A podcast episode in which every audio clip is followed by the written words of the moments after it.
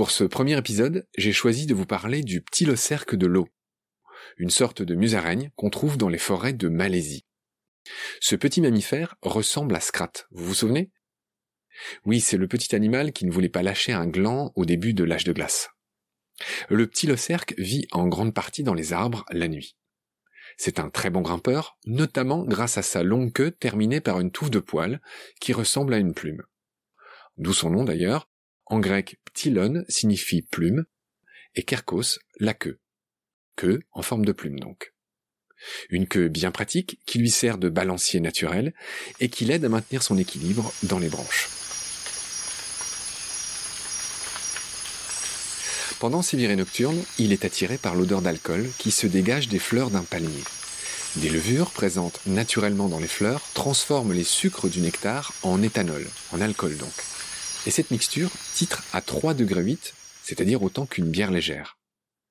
Le petit le cerque fait donc partie des rares animaux qui consomment de l'alcool dans des quantités astronomiques en plus.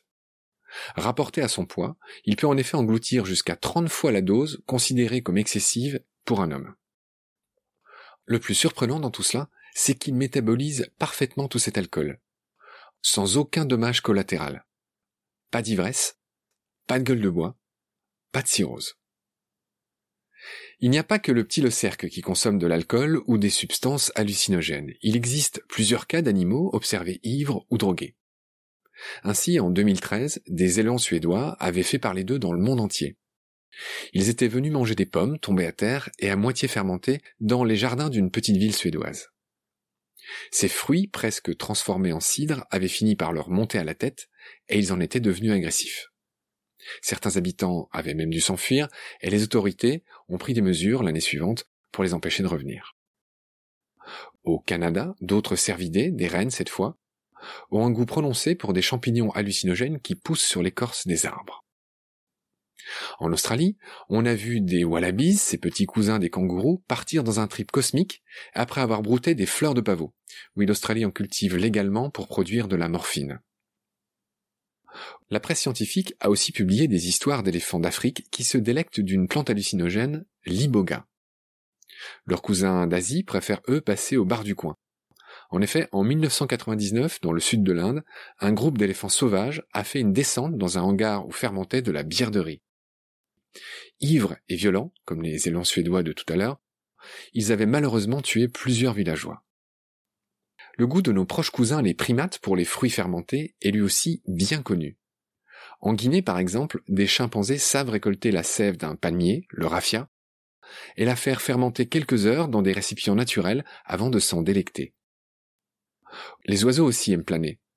En Grande-Bretagne, des merles ont été retrouvés morts à la suite de crashs liés à une trop forte consommation de baies fermentées.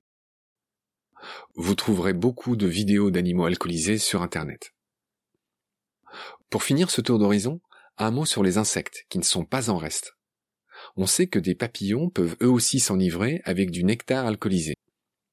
Et puis il y a l'exemple tellement édifiant de la drosophile, vous savez la petite mouche à vinaigre, la superstar des laboratoires de génétique. Les scientifiques ont constaté que les mâles qui n'avaient pas réussi à copuler choisissent davantage d'aliments alcoolisés que les mâles satisfaits sexuellement. Édifiant, n'est-ce pas? Vous voyez donc que le petit cerque n'est pas le seul animal au monde à lever le coude.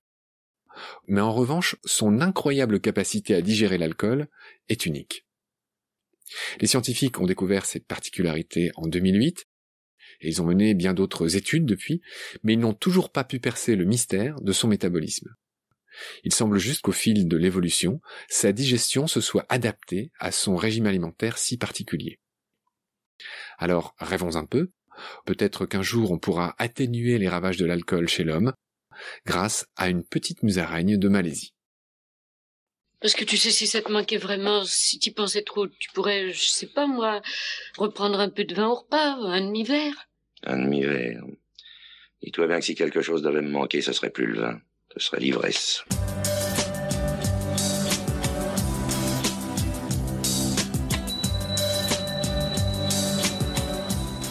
Merci de votre écoute. N'hésitez pas à m'envoyer vos commentaires, quels qu'ils soient, ou vos questions.